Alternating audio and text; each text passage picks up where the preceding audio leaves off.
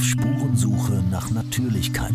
Beiträge rund um die innere und äußere Natur von Bastian Barucker. Die Aufklärung des Corona-Komplexes ist ein langwieriger und vielschichtiger Prozess. Nachdem der Fokus in den ersten Jahren vor allem auf der Aufklärung hinsichtlich der gesundheitlichen Gefahr durch SARS-CoV-2 und der zweifelhaften Wirksamkeit der Maßnahmen lag, werden Stimmen lauter, die die psychologischen Aspekte des Geschehens beleuchten.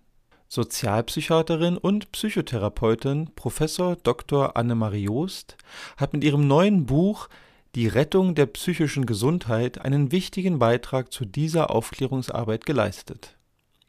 Ihr Buch vermittelt sowohl die medizinischen Grundlagen zu Corona, der mRNA-Impfung und den Eindämmungsmaßnahmen als auch den angewandten Techniken im Bereich Psychologie, darunter die Manipulation von Meinungen und das Herbeiführen von Verhaltensweisen, auch Nudging genannt. Unter Angabe vieler Quellen umschreibt sie das Geschehen der letzten zwei Jahre in sachlicher Sprache und immer mit dem Wissen um die eigene Subjektivität und Begrenztheit. Ihr Buch endet mit Vorschlägen, wie es möglich ist, die eigene psychische Gesundheit zu bewahren und sich weiterhin für ein gelingendes Miteinander einzusetzen. Passend dazu beginnt ihr Buch, welches den Untertitel Wie wir jetzt die Kurve kriegen trägt, mit dem Satz Möge die Welt meine Enkel freundlich empfangen. Andreas Sparberg hat das Fazit des Buches von Annemarie Joost für Sie eingesprochen. Fazit Zunächst erscheint es wichtig zu erkennen, dass nur mündige, liebesfähige, selbstwirksame und kooperativ agierende Bürger in der Lage sind, die Grundbedingungen für psychische Gesundheit angesichts globaler interessengeleiteter psychologischer Manipulationsversuche zu verteidigen die Pandemiesituation hat Ängste geweckt und Kontrollstrategien wurden propagiert, die erhebliche Nebenwirkungen hatten und weiterhin haben. Im Umgang mit dieser Unsicherheit neigten die einen dazu, unkritisch Autoritäten zu vertrauen und die anderen, gerade in diesen Autoritäten, den Feind wahrzunehmen.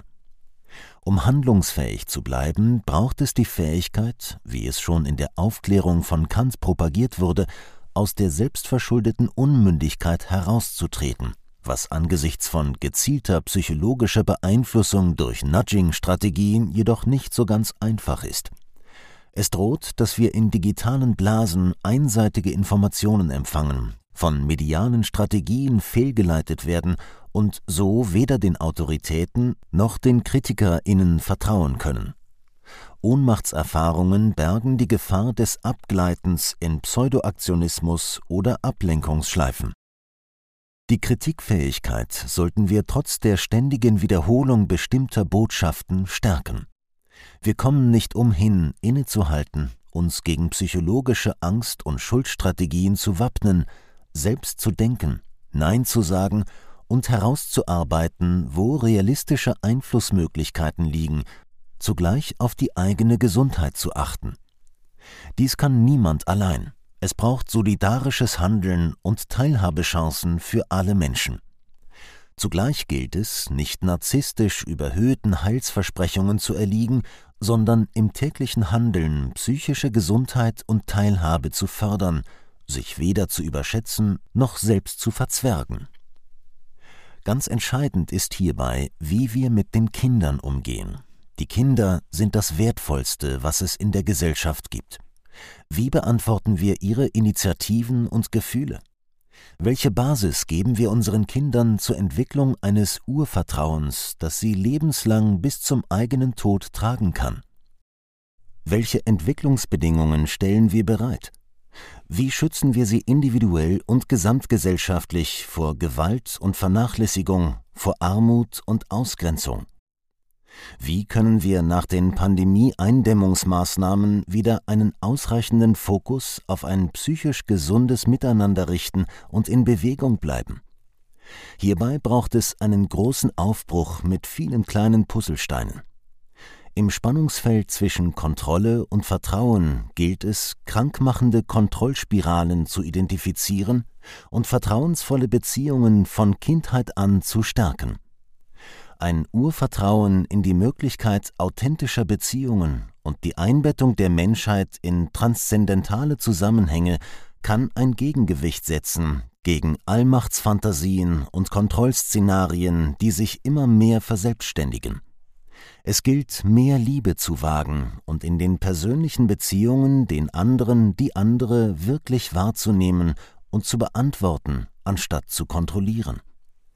Es gilt gesamtgesellschaftlich empathisches und solidarisches Miteinander und Teilhabe vor Ort zu leben, gewaltfrei zu kommunizieren und unterscheiden zu können, wann Begriffe wie Solidarität benutzt werden, um manipulativ Interessen durchzusetzen.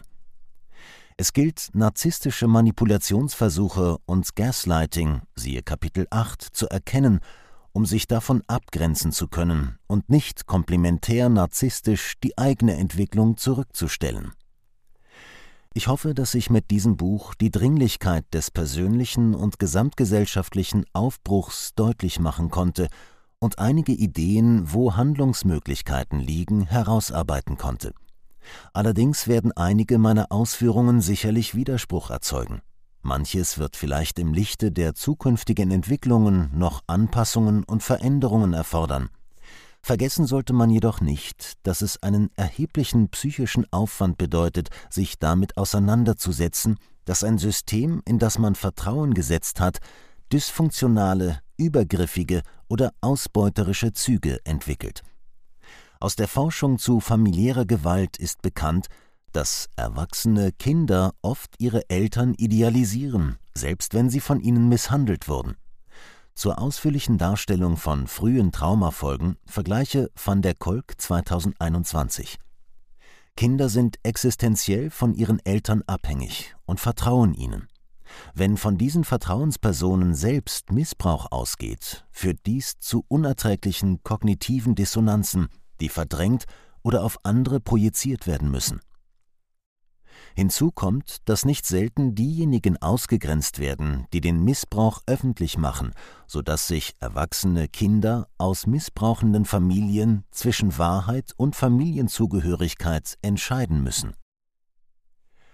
In ähnlicher Weise erzeugt es kognitive Dissonanzen, wenn jemand behauptet, in dem System, in das wir bislang recht gut integriert waren, entwickelten sich im großen Stil Übergriffe auf die psychische Gesundheit. Solange man nicht selbst existenziell davon betroffen ist, scheint es noch naheliegend, dies zunächst nicht wahrhaben zu wollen und den Überbringer der Botschaft anzugehen, sich vielleicht auch zusammenzuschließen und sich gegenseitig zu vergewissern, dass die Situation doch völlig normal sei, oder sich gemeinsam abzulenken. Ich möchte mit diesem Argument nicht berechtigte Kritik an meinen Ausführungen abwehren, denn auch ich bin Teil dieses Systems und habe genauso wenig die Möglichkeit, alles von außerhalb zu betrachten. Auswege finden sich besonders, wenn alle bereit sind, den eigenen Standort selbstkritisch zu reflektieren, eigene mögliche Traumatisierungen und Ängste aufzuarbeiten, vertrauensvolle Beziehungen zu erhalten und von der ständigen Wiederholung von Botschaften abzusehen. Es gilt zunächst die eigene psychische Gesundheit zu stärken, und nicht der Illusion zu verfallen, man könne den Gang der Geschichte kontrollieren. Wir sind in unserer Perspektive begrenzt und sterblich. Dennoch können wir gemeinsam zu einer Gesellschaft beitragen, die die psychische Gesundheit verteidigt. Hippokrates werden folgende Zeilen zugeschrieben, die gerade heute, trotz allem wissenschaftlichen Fortschritt, besonders aktuell erscheinen. Das Leben ist kurz, die Kunst lang die Gelegenheit flüchtig, die Erfahrung trügerisch und das Urteil schwierig. Auf Spurensuche nach Natürlichkeit. Ein Blog von Bastian Barocker. Liebe Zuhörer, sollte Ihnen dieser Podcast wertvoll erscheinen, freue ich mich über Spenden. Nur mit finanzieller Unterstützung kann ich weiterhin Veröffentlichungen ermöglichen. Herzlichen Dank.